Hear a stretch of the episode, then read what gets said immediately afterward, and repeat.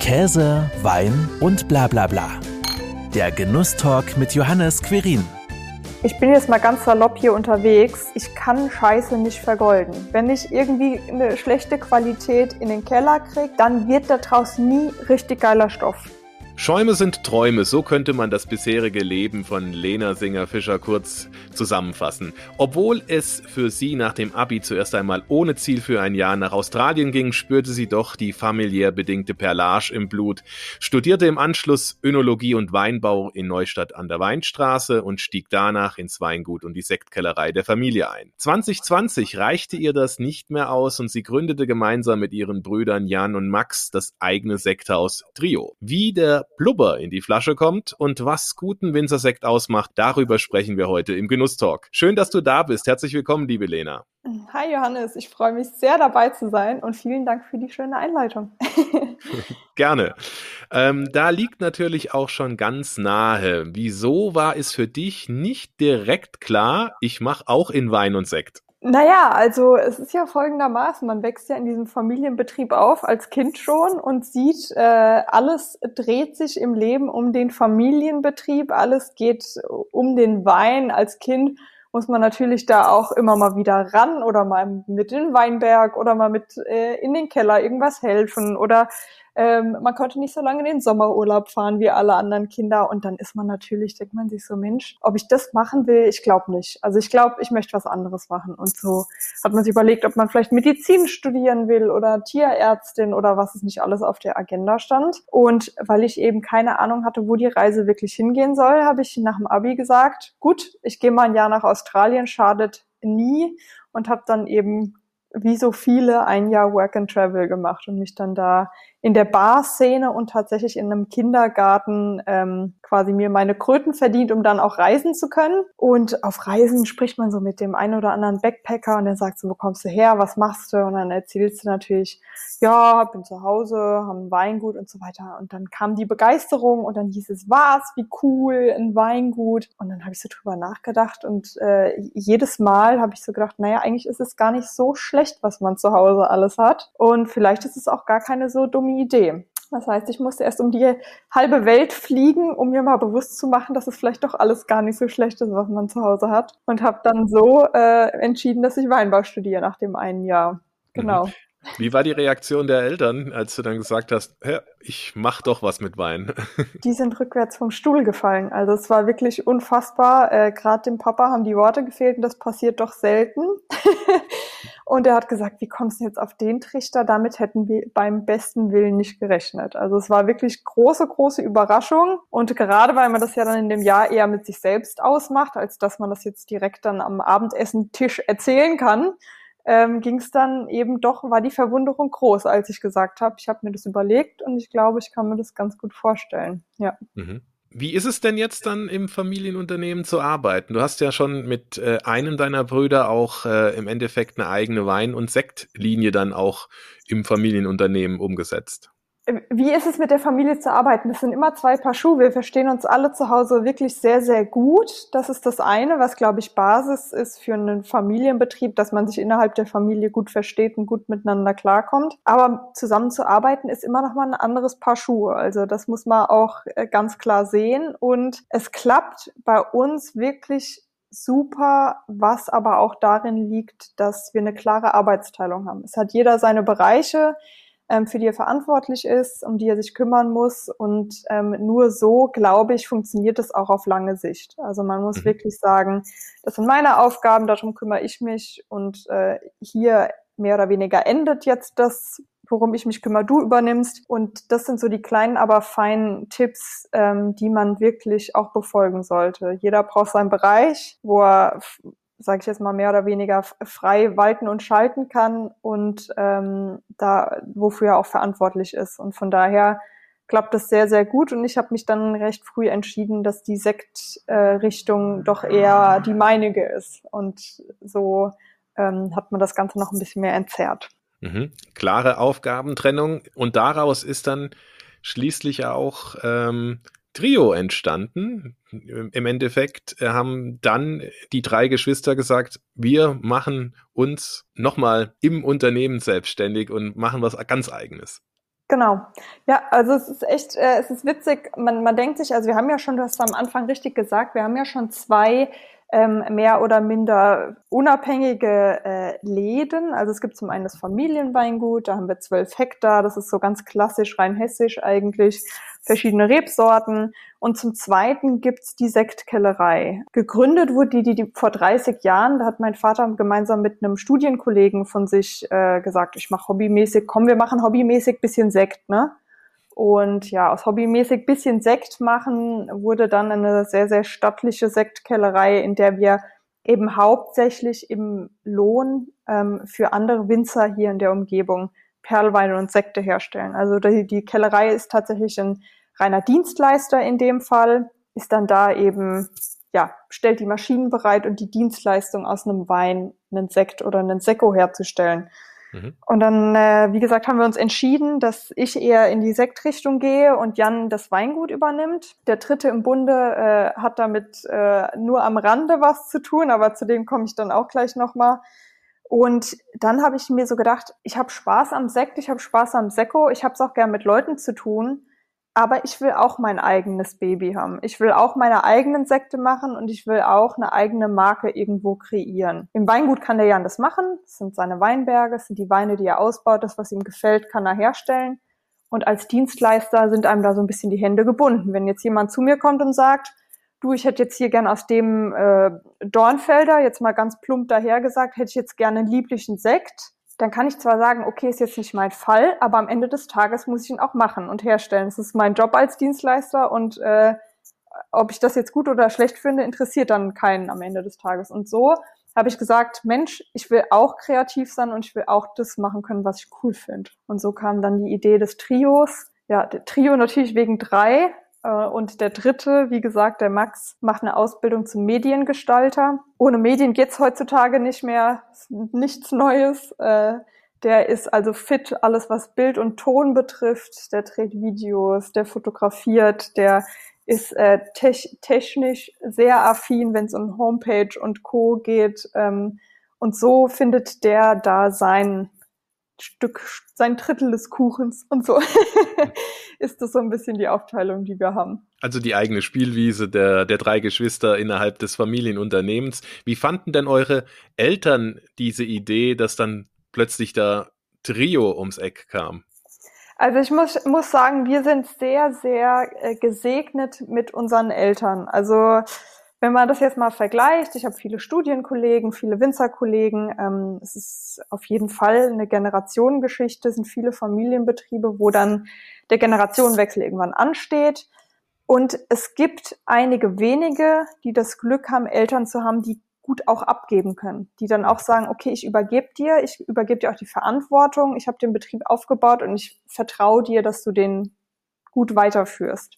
Es gibt aber auch die andere Seite der Medaille, nämlich der Winzer, die überhaupt nicht loslassen können, die nicht abgeben können und wo der Wechsel der Generation sehr, sehr beschwerlich ist. Und da muss ich sagen, unsere Eltern lassen uns da absolut freie Hand und mit jeder noch so dummen Idee, man hat ja auch äh, öfter mal in der Jugend Ideen, da greifen sich Mutter und Vater nur an den Kopf und denken sich so, ach du liebe Zeit, lassen die uns da wirklich weitestgehend machen. Also ich sage jetzt, die würden uns nie ins offene Messer rennen lassen, aber ich habe es noch nie erlebt, dass da Mutter oder Vater uns die Knüppel zwischen die Beine geschmissen haben. Das ist echt Gold wert. Und als wir mit der Trio-Idee um die Ecke kamen, haben sie gesagt, macht, finden wir cool, ist eine geniale Sache und ähm, unterstützen uns da auch wirklich sehr. Sie lassen uns nicht nur machen, sondern die unterstützen uns auch. Und wenn Not am Mann ist, dann heißt so, und jetzt wird hier geholfen und da was gemacht. Äh, mhm. das ist wirklich mit Geld nicht zu bezahlen. das stimmt. Wenn man da die Unterstützung dann auch der, der gesamten Familienbande trotzdem hat, auch für sein ja. eigenes Baby, ist das ja total klasse. Und ja. du hast ja auch eben schon erwähnt, deine Leidenschaft äh, schlägt für Sekt und alles, was so blubbert. Ähm, ich habe gelesen, du hast das wohl auch mal gesagt, du wolltest sehen, wie die Franzosen ihre Brause machen. Und deswegen mhm. gingst du dich ja auch mal in die Champagne. Wie machen sie das denn? Und hast du dabei viel gelernt, was dir heute auch bei Trio, aber auch natürlich in der Sektkellerei etwas bringt. Mhm. Das wirklich Entscheidende nach meinem Praktikum in der Champagne war zu sehen, dass auch die Franzosen mit ihrem sagenumwobenen Champagner nur mit Wasser kochen. Ne? Also die erfinden das Rad nicht neu. Die haben es einfach geschafft, mit ihrem Champagner, der am Ende des Tages auch dasselbe Verfahren beinhaltet wie die klassische Flaschengärung beim deutschen Sekt, ähm, einfach einen Ruf sich zu schaffen und eine, ein Image aufzubauen, was wir uns leider durch diverse große Marken, ich möchte jetzt hier keine nennen, aber ich glaube, viele können sich vorstellen, was ich meine. Also wenn man in Aldi und Lidl reingeht und da Sekt kauft, dann gibt's den für zwei Euro, drei Euro im, im Supermarkt. Und mit diesen Marken und dieser Art von Sekt haben die Deutschen sich den, den Ruf kaputt gemacht dahingehend. Und die Franzosen haben das nicht gemacht. Die waren schon immer sehr, sehr konsequent, was die Herstellungsart und die Qualität angeht. Und deswegen hat ein Champagner bei der Allgemeinheit einen höheren Stellenwert als der deutsche Sekt. Und das war genau eben die Sache, wo ich gedacht habe, das gucke ich mir jetzt einfach mal an, ob die wirklich entscheidende Dinge anders machen als wir in der Herstellung.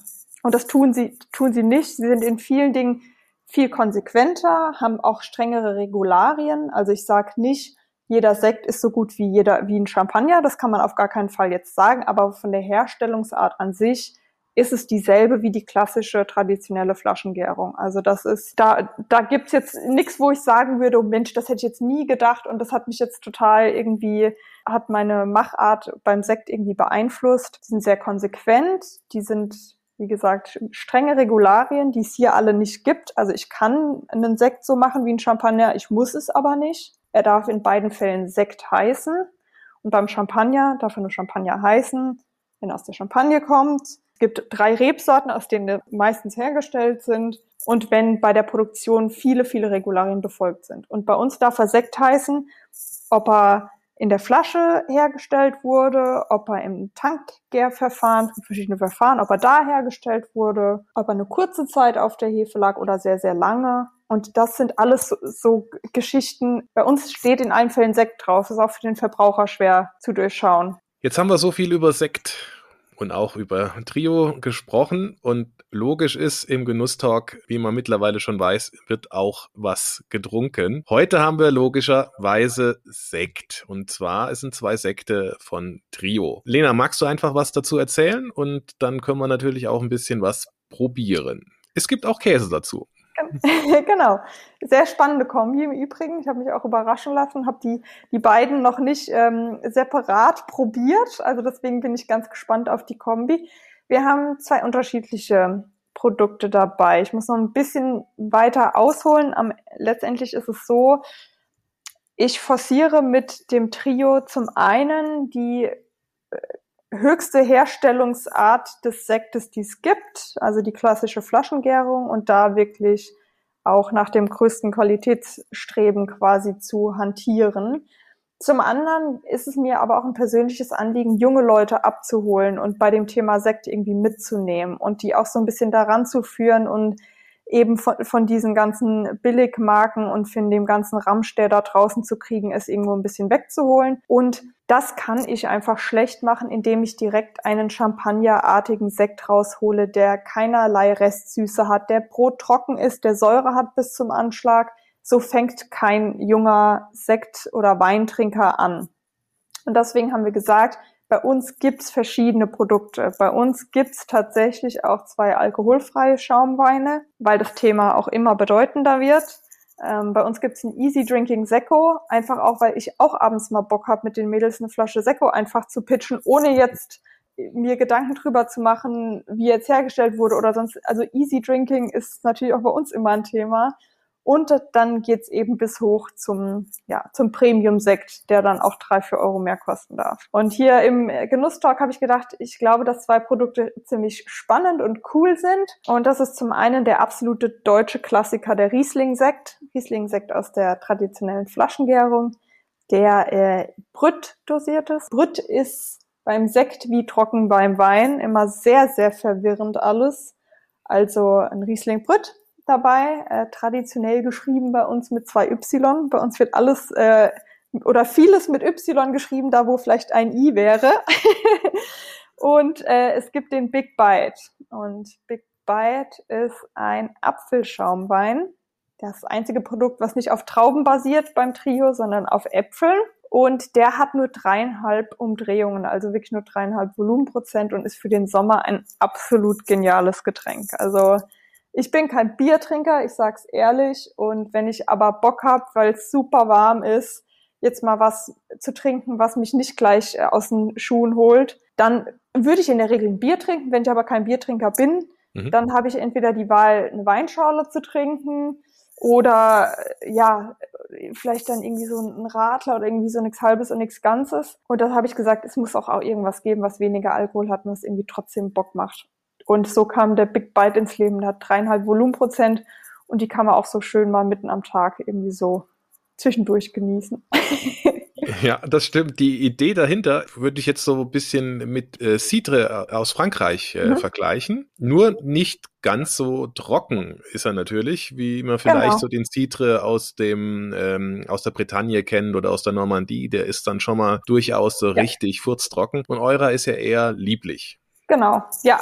Also das ist ähm, von der Herstellungsart ist es auch ein Citre. Ich dürfte auch Citre draufschreiben. Also ähm, die Kohlensäure, die man hier finden kann, ist auch aus der eigenen Gärung entstanden. Also es ist keine Kohlensäure wie beim Perlwein, die dem Wein zugesetzt wird, sondern wir haben quasi den Apfelmost in den Tank gelegt und haben den zum Gären gebracht. Und bei der Gärung entsteht ja eben CO2 und das war ein Drucktank Bedeutet, wenn man oben den Hahn zudreht und die CO2 nicht entweichen kann, bleibt sie im Getränk. Selbe Herstellungsweise wie beim Sekt aus der Flaschengärung auch. Da kann die Kohlensäure auch nirgends hin, die ist in der Flasche. Und so war das bei dem Apfelsekt im Tank. Dann hat er die Kohlensäure gebildet und bei den dreieinhalb Volumenprozent haben wir den quasi gestoppt in der Gärung und abgefüllt. Das heißt, die mhm. natürliche Restsüße, ähm, die vom Apfelmost oder vom Apfelsaft übrig geblieben ist, hat er noch aber eben auch die dreieinhalb ähm, Volumenprozent von der Gärung. Es ist so zwischendrin quasi ein Cut gemacht, dass man ein bisschen Restsüße und ein bisschen Alkohol hat. Welchen der beiden probieren wir denn jetzt als erstes? Das ist eine verdammt gute Frage. Und ähm, ich würde, was mit was würde ich anfangen? Naja, Freitagabend. Ich glaube, mal zum Einstieg wahrscheinlich eher mit dem Big Bite. Also da würde ich tatsächlich sagen, mit, mit dem Apfel machen wir mal locker easy und den mal auf. Was, ja. wir, was wir auch gemacht haben, was ich ganz elegant finde, jeder kennt einen Apfelsaft und jeder kennt so äh, die Farbe eines Apfelsaftes. Die ist jetzt nicht so die alleransprechendste, muss ich sagen. Und von dem her haben wir uns entschieden, unseren Big Bite in Rosé erscheinen zu lassen. Jetzt fragt sich der eine oder andere, okay, Rosé-Äpfel habe ich auch noch nie gesehen. Nee, ist richtig. also das ist auch tatsächlich dann, hey, aus. Ja, das hat Dampf. ja, hat Dampf auf jeden Fall. Das ist auch tatsächlich dann was, wo wir ein bisschen mit Holunderbeere gespielt haben. Mhm. Gesagt haben, wir geben da jetzt, äh, da sind tatsächlich 0,5 Prozent Saft der Holunderbeere drin und dann werden die so, der so ein bisschen nice und nice und pink, anstatt so dunkelgelb. ja, und diese Holunderbeere hat man auch leicht in der Nase. Auf jeden man, Fall. Wenn man dann dran, äh, dran riecht, ja. Genau, es ist wirklich unglaublich, wie krass das schon auffällt. Also 0,5 Prozent, da denkt sich jetzt jeder so, pff, das ist ja nix. Und aber die ist halt schon noch sehr intensiv von ja. kennt man so von den Säften oder sowas. Es, ist, gibt ja schon ordentlich Geschmack bei dem bei, bei der Geschichte und deswegen merkt man das auch so in dem Big Bite. Ja, tatsächlich. Ja, dann zum Wohl. Zum Wohl, Prost. Sehr gut. Ein guter Durstlöcher, ne? wie du ja. auch gesagt hast. Dazu habe ich einen Blauschimmel ausgewählt. Jetzt ist, weiß ich natürlich, es war mutig. Äh, ich weiß, dass äh, Blauschimmel nicht von jedem gefeiert wird. Ein äh, blöde Bask in diesem Fall. Das ist ein Blauschimmel aus Schafsmilch. Der kommt aus den französischen Pyrenäen, also könnte man schon sagen, na ja, er hat vielleicht auch schon mal, ist auch schon mal mit Citre in Kontakt gekommen. Äh, die Käserei, die ihn herstellt, hat baskische Wurzeln, deswegen auch äh, blöde Bask. Und der Käse reift in natürlichen Höhlen. Und mein Gedanke war, Blauschimmel äh, mit schon einer Kräftigkeit, auch wenn es bei ihm jetzt doch noch ein bisschen zurückhaltend ist, aber nichtsdestotrotz merkt man das mit dieser Süße des Apfels der, der Holunder, dass das eine ganz interessante Kombination ist. Und ich finde, das passt extrem gut. Also es passt wirklich unwahrscheinlich gut. Ich habe es ja am Anfang schon gesagt, ich habe es nicht probiert vorher, ja. weil ich auch gerne so spontan mal äh, mich überraschen lasse. Ja. Und es ist wirklich auch immer geil, zu so einem Blauschimmel, ich gebe es offen zu, ich bin nicht der größte Fan. Ich würde mir jetzt nicht den, hier den ganzen Abend mit dem Blauschimmelkäse auf der Couch gemütlich machen, aber ich probiere immer alles aus und den finde ich sehr angenehm. Also ja. dadurch, dass er auch der ist wirklich nicht so intensiv wie jetzt andere Blauschimmel, wo man direkt vom Stuhl kippt. Und mit dieser Säure von dem Apfel, die man hat, und der Süße, finde ich, harmoniert das wirklich unglaublich gut. Also es unterstützt sich auch so. Das eine übertrumpft nicht das andere. Das ist irgendwie so ein sehr, sehr cooles Geben und Nehmen, würde ich sagen hier. Hattest du denn eigentlich auch schon vorher Erfahrung mit Citre oder mit Apfelsekt? Ähm, weil ja klassisch, hast du ja gesagt, eher aus dem Weinbau heraus, also eher Trauben, die dann auch nachher versektet werden. Wie kam es dazu? Also die Grundidee war, ein Produkt zu erschaffen, das halt im Alkohol niedriger liegt und was nicht alkoholfrei sein muss, aber was ja halt irgendwie trinkig ist und Laune macht. Und das Problem beim bei der Traube ist ja per se, dass die Zuckergehalte in der Traube viel zu hoch sind, um solche Projekte zu machen. Also wenn ich jetzt sage, ich nehme Traubensaft und lasse den so bis dreieinhalb Volumenprozent vergären und lasse den natürlichen Restzucker stehen an der Stelle, dann habe ich am Ende immer noch Traubensaft, weil es mhm. immer noch super, super süß ist. Das heißt, hier kam die Traube einfach für das Produkt nicht in Frage. Und ähm, dann weicht man halt eben aus auf Obst, was einfach vom Zuckergehalt her nicht so krass ist wie die Traube und Apfel eignet sich dafür schon gut. Ich bin äh, klassische Rheinhessin, das heißt, ich bin auch nicht mit Apfelwein groß geworden und jetzt auch niemand, der sagt, das habe ich mir schon immer mal vorgenommen, Apfelsekt zu machen. Also die Intention gab es bei mir tatsächlich nicht, aber ich habe hin und wieder halt eben mal so Obstschaumweine mal probiert. Aus Birne, ähm, auch wirklich nochmal ein Apfelschaumwein. Ich war im Sekthaus Kriesel, das ist vielleicht dem einen oder anderen auch ein Begriff. Ähm, die sind ja an der hessischen Bergstraße und machen da äh, auch Apfelschaumwein. Muss ich sagen, ich würde auf jeden Fall immer den normalen Sekt vorziehen. Also das wäre jetzt echt gelogen, wenn ich sagen würde, dass es absolut mein Getränk ist. Aber in dem Fall ist es ja halt auch nochmal ein Unterschied, ob ich dann wirklich einen trockenen Sekt habe am Ende des Tages oder ob ich was hab mit Restsüße ähm, was so ein bisschen Pep hat und was so easy drinking ist. Also da finde ich, ist halt echt so ein Citre nochmal eine andere Hausnummer als jetzt so ein richtig so ein purer Apfelsekt oder ein Apfelwein, was ja dann immer schon mal ein bisschen seriöser ist als so ein äh, Citre Cider äh, whatsoever. Und die Äpfel habt ihr logischerweise nicht selbst angebaut, aber von jemand bezogen, wo du weißt, dass es gute Qualität ist. Genau, ich habe dann jemanden gesucht, der halt irgendwie äh, coole, coole Äpfel hat oder gute Äpfelsorten. Ja, ich will jetzt nicht 0815 Äpfel und Apfelsaft nehmen. Mir ist beim Trio unglaublich wichtig, eine geniale Qualität auch in die Flasche zu bringen und zu dem Endkonsumenten. Und wenn ich was nicht selbst herstellen kann, dann will ich mit Leuten zusammenarbeiten, die vom Fach sind und die sich einfach auskennen und wissen, was sie machen. Und so habe ich über einen, äh, über einen Angestellten von uns tatsächlich den Kontakt zur Fruchtkälterei Merck gekriegt in Gebrot. Wäre ich im Leben nicht drauf gekommen, weil ich mich ja darum noch nie bemüht habe. Und ähm, dann sind wir da zusammen mal hingefahren, haben gesagt, haben denen erklärt, was unser Projekt ist. Es sind auch zwei junge Mädels die Marie und die Sophie und haben dann da so ein bisschen gequatscht. Ich kannte die vorher also wirklich gar nicht und wusste auch nicht, wo, wo die Reise hingeht. Und dann haben sie gesagt, ja, und wir haben halt auch coole, wir haben Streuobstwiesen und wir haben auch Apfelsorten, die nicht so handelsüblich sind. Und wie gesagt, ich kenne mich mit dem Thema nicht aus. Also mit Rebsorten kann man bei mir kommen, da kenne ich die viele. Und dann kam sie, wir haben den Bohnenapfel. Ich den Bohnenapfel noch nie gehört. Also wirklich, kenne mich nicht aus, aber gib doch mal zum Probieren. Und dann haben wir so ein bisschen rumprobiert. Und der Bohnenapfel ist ist äh, ein bisschen gerbstoffreicher. Also für alle, die jetzt mit Gerbstoff nichts anfangen können, das sind so ein bisschen diese, hört sich so negativ an, diese Bittertöne, die etwas so ähm, holzig vielleicht oder ein Rotwein hat beispielsweise auch mehr Gerbstoff als ein Weißwein. Also so dieses pelzig es hört sich alles so negativ an, wenn ich es jetzt so ein bisschen beschreibe, aber Gerbstoff gibt auch so ein bisschen Kick, hat so ein bisschen Kraft, ist einfach nicht so weichgespült vielleicht. Ja, I don't know, wie ich es so beschreiben soll. Aber der ist einfach so ein bisschen kerniger und ein bisschen eigenständiger gewesen, dieser Bohnenapfel. Wie gesagt, sehr cool. Auch in der Säure absolut knackig, wirklich äh, stramm. Und dann haben wir zwei Drittel von dem Bohnenapfel genommen und ein Drittel von so einem, ja, von der Streuobst, also ganz unterschiedliche Sorten. Wir haben das so verschnitten und probiert. Und uns einfach mal einen Tank gegeben, haben gesagt, wir gucken mal, was draus wird. Äh, schon gleich auch mit der Idee zu sagen, wir machen es irgendwie in Rosé. Wie gesagt, diese Apfelfarbe, die, die turnt mich total überhaupt nicht an. Also wenn ich sowas im Glas hätte, denke ich mir, also aus der Weinbranche ist mal, wenn man sowas dunkelgelbes im Glas hat, ist man erstmal so ein bisschen, hm, was man da wohl kriegt. Und deshalb ähm, haben wir schon denen da gesagt, was, was auf der Agenda steht, was wir planen. Und so waren die echt cool drauf und haben gesagt, probier mal so, probier mal so, haben ein bisschen rumgemischt und kamen dann so zu dem Produkt. Wirklich genial, schmeckt äh, sehr gut und ich kann mir das gut vorstellen, wenn die Temperaturen endlich mal wieder ein bisschen höher sind, das auch äh, einfach mal so wegzuzischen. Ja, absolut.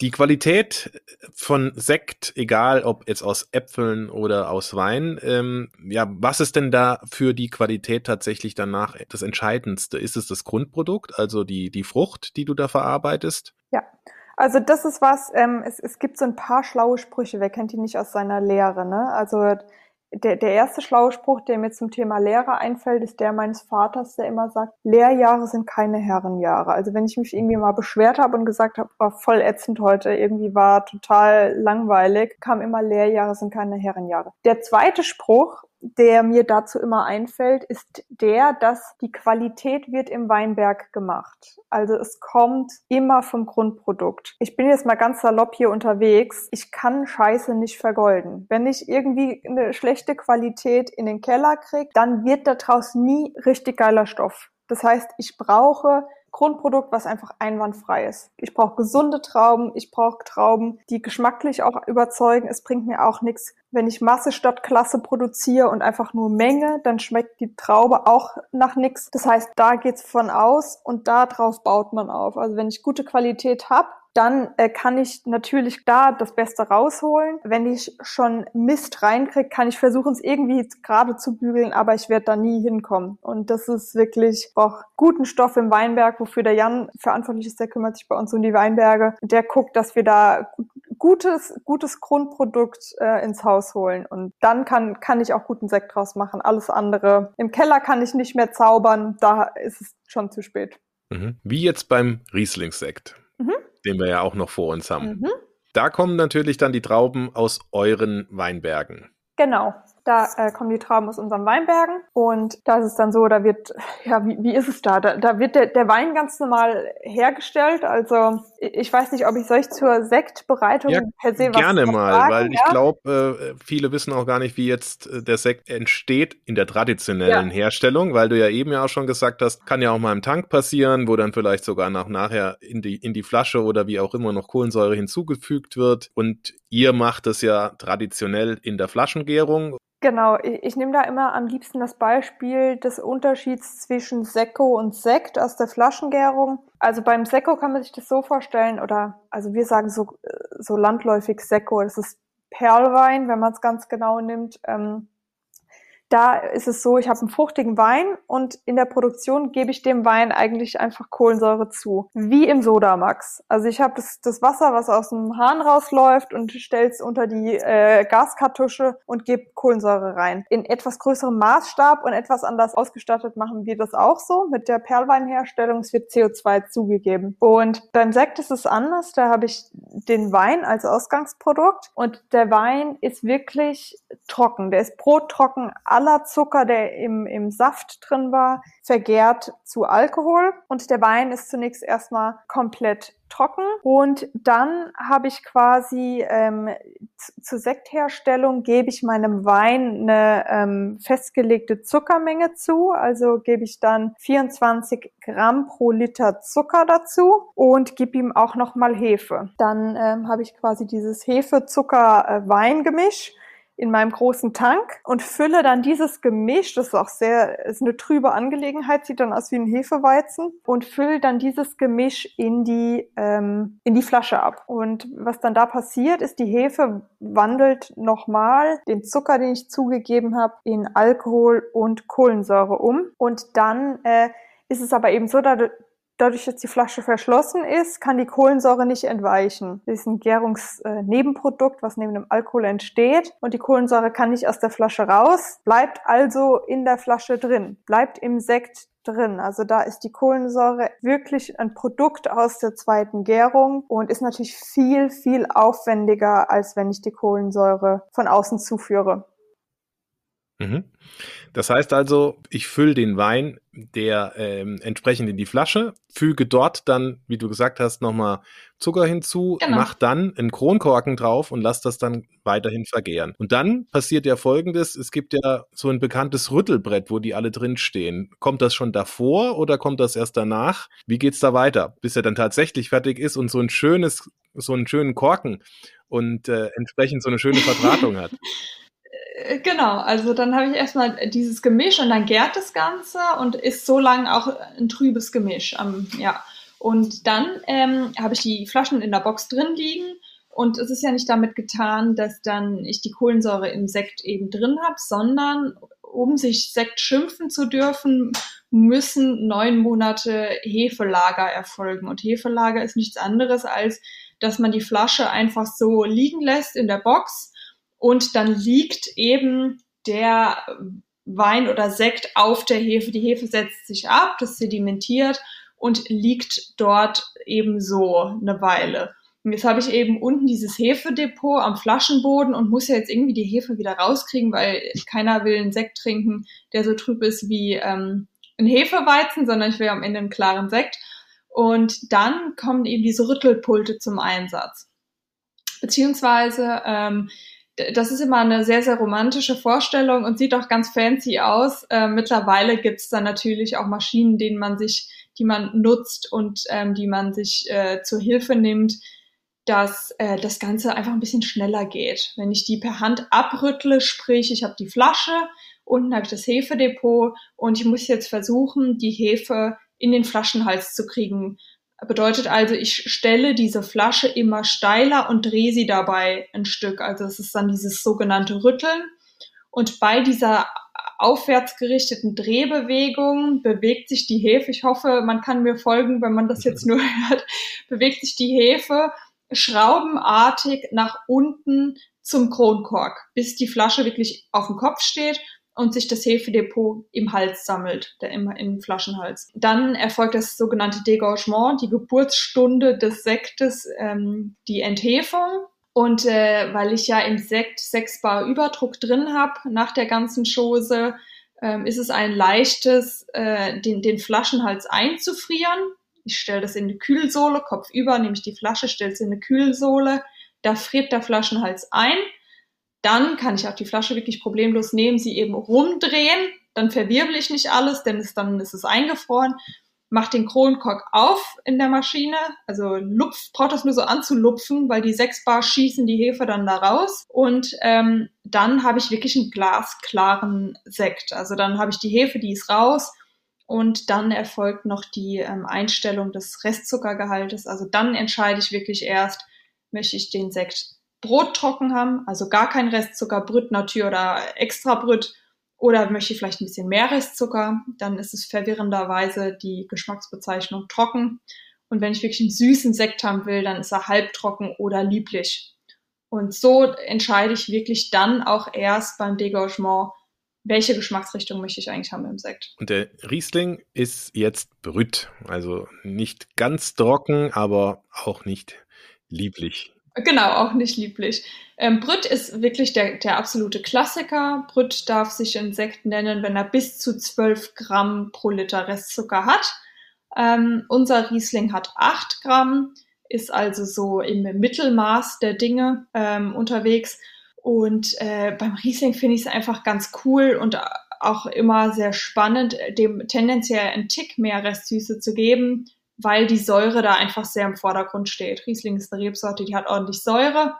Alles, was ordentlich Säure hat, verträgt auch ein bisschen mehr Restsüße, um immer noch in der Balance zu sein. Und Balance ist ein ganz wichtiges Thema.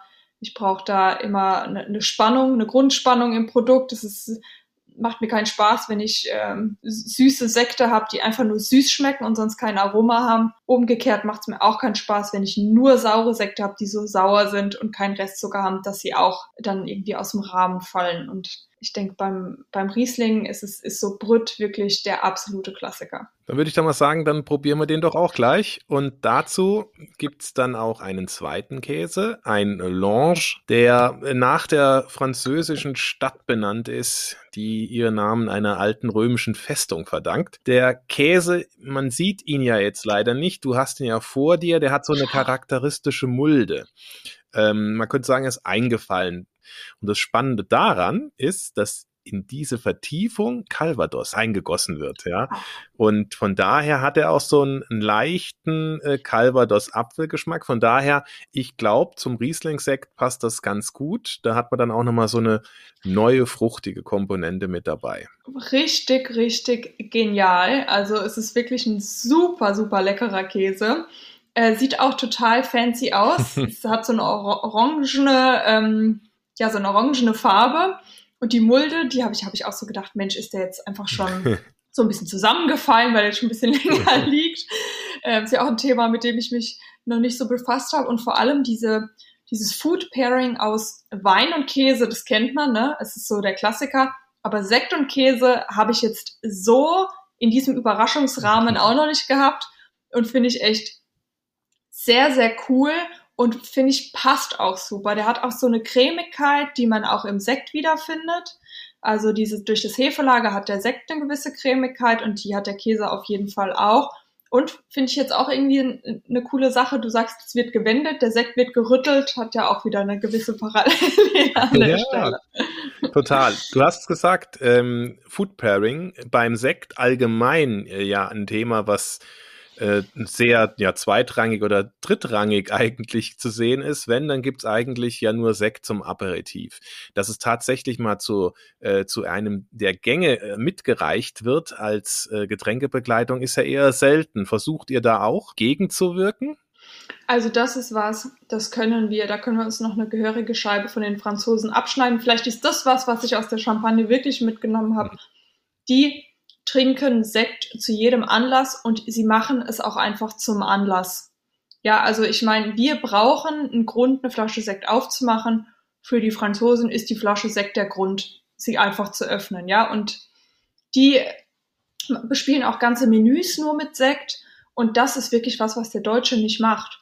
Deswegen sage ich dir ganz ehrlich, ähm, Im Moment ist es für den Sekt wirklich eine katastrophale Zeit. Diese bescheidene Pandemie ähm, spielt dem Sekt nicht in die Karten. Es gibt keine Empfänge, es gibt keine Geburtstage, keine Hochzeiten, keine Seminare, es gibt nichts groß zu feiern und auch keine Gruppierungen von Menschen. Die Deutschen trinken also kein Sekt. Für mich mhm. absolut nicht nachvollziehbar.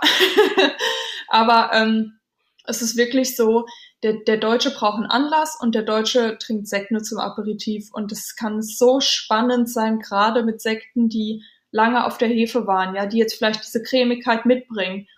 Und dann habe ich die belebende Kohlensäure. Das geht wunderbar zum Essen. Also ich ähm, lege das jedem immer ans Herz.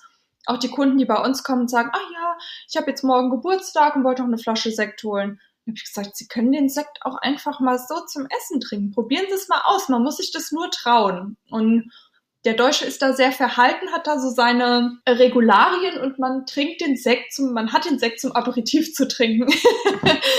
und äh, nee, deswegen fand ich es auch extrem cool, als du gesagt hast, wir machen Käse und Sekt, weil ich gesagt habe, ja, mega, weil äh, Sekt ist nicht nur zum Anstoßen für den Anfang eines Abends da.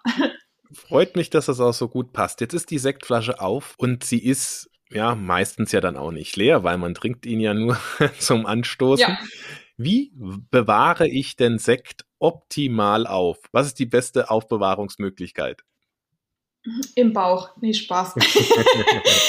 also äh, es gibt einige wenige gute Sektverschlüsse. Also man braucht tatsächlich einen Verschluss, der abdichtet. Es geht kein Weg dran vorbei ob ich jetzt einen Löffel reinhänge oder ob ich jetzt irgendwie, weiß ich nicht, den Sekt oder ein Stück Papier drauflege oder ich weiß nicht, was es alles für ähm, Mythen gibt, äh, einen Sekt frisch zu halten.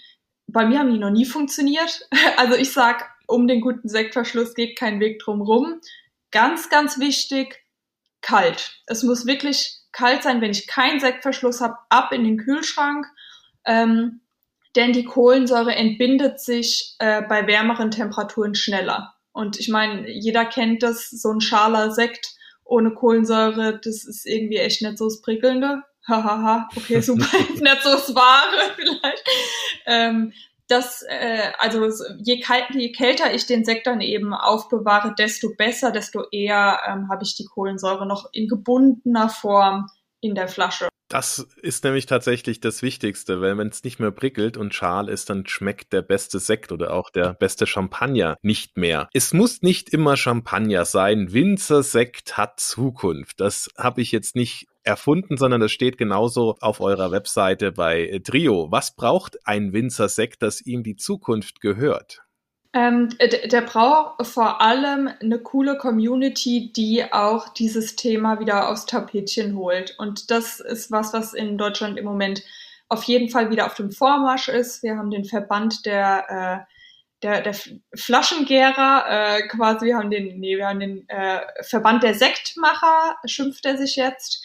Das sind äh, Sektmacher aus ganz Deutschland, die dieses Thema fokussieren wollen, die das auch dem Verbraucher ein bisschen verständlicher machen wollen. Ich habe vorhin gesagt, wir haben ähm, das mit den Geschmacksbezeichnungen, blickt ja kein Mensch. Man sieht auf dem Etikett auch nicht, welcher Machart der Sekt jetzt entstammt. Ist es Tankgärung oder Flaschengärung? Ähm, und wir wollen das Ganze ein bisschen präsenter machen und den Leuten so in, in die Köpfe rufen und uns ähm, eben dafür stark machen, dass der deutsche Sekt wieder den das Renommee kriegt, was er mal hatte. Denn es war mal wirklich sehr, sehr ähm, ein Qualitätsmerkmal auch für den Sekt Made in Germany, bis, bis dann eben dieses, dieser Industriesekt ähm, immer mehr im Kommen war. Und wir Deutschen sind Weltmeister im Sekt trinken. Keiner trinkt so viel Sekt wie die Deutschen. Äh, was da nicht dabei steht in Klammern, ist, dass keiner so viel Billigbrause trinkt wie die Deutschen. Und das äh, muss natürlich geändert werden. Und die Qualität, die wir jetzt von den Winzern wirklich kriegen, die ist, wird immer besser. Und ich, wie gesagt, habe es jeden Tag vor der eigenen Nase, was die Kollegen so treiben. Und ich lege es jedem Kunden ans Herz, kauft den Sekt beim Winzer, macht euch einfach schlau, setzt euch mit dem Thema auseinander und dann kriegen wir das auch wieder hin, dass man stolz drauf ist, die Flasche deutschen Winzersekt auf den Tisch zu stellen und zum Abschluss äh, der Tochter nicht der Champagner gekauft werden muss, nur weil Champagner draufsteht. Weil es hört sich natürlich eleganter an als Winzersekt, aber an sich äh, ist das äh, wirklich was, was man in Erwägung ziehen sollte. Die Machart ist dieselbe. Sehr schönes Plädoyer für den Winzersekt. Letzte Frage an dich, Lena. Was macht einen erfüllten Tag für dich aus? Ein erfüllter Tag für mich. Ähm, das ist eine gute Frage. Was, was mich extrem erfüllt, ist, äh, den Winzerkollegen ein Lächeln auf die Lippen zu zaubern, wenn sie ihren Sekt zum ersten Mal verkosten. Also der liegt ja dann in der Regel bei uns und lagert dort und dann geht es natürlich irgendwann drum, äh, die Sekte auch mal zu probieren und zu gucken, was ist denn draus geworden und dort mit den Kollegen zu probieren, sich auszutauschen und äh, das eine, den einen oder anderen Sektkorken ploppen zu lassen, was für mich das schönste Geräusch auf Gottes Erdboden ist, ist einfach was mein ja mein, mein Beruf unglaublich wertvoll macht. Leute damit irgendwie glücklich zu machen, Winzerkollegen da ähm, ja mit, mit abzuholen und so die, dieser Austausch, der da herrscht, das treibt mich an und ähm, ja, das, das macht meinen Tag aus. Also es sind, es sind die kleinen Dinge. Ich, ich brauche ich brauch keine riesen Boom und Bang, um am Ende des Tages irgendwie erfüllt zu sein. Äh, es sind so diese, ja, die, die kleinen Sektplopper. Letzten Endes die richtige Perlage macht dann den Unterschied deines ja, Tages exakt, aus. Exakt, ne? exakt, auf ja. alle Fälle. Hast du, hast du recht. Herzlichen Dank, liebe Lena, für diesen Einblick ins jüngste Sekthaus Deutschlands. Sehr, sehr gerne. Hat mir unglaublich viel Spaß gemacht und mich riesig gefreut, dass du mich dazu eingeladen hast. Das war Käse, Wein und bla bla bla. Der Genusstalk mit Johannes Quirin. Dir hat dieses Gespräch gefallen? Dann abonniere den Podcast, um keine neue Folge zu verpassen. Bis zum nächsten Mal.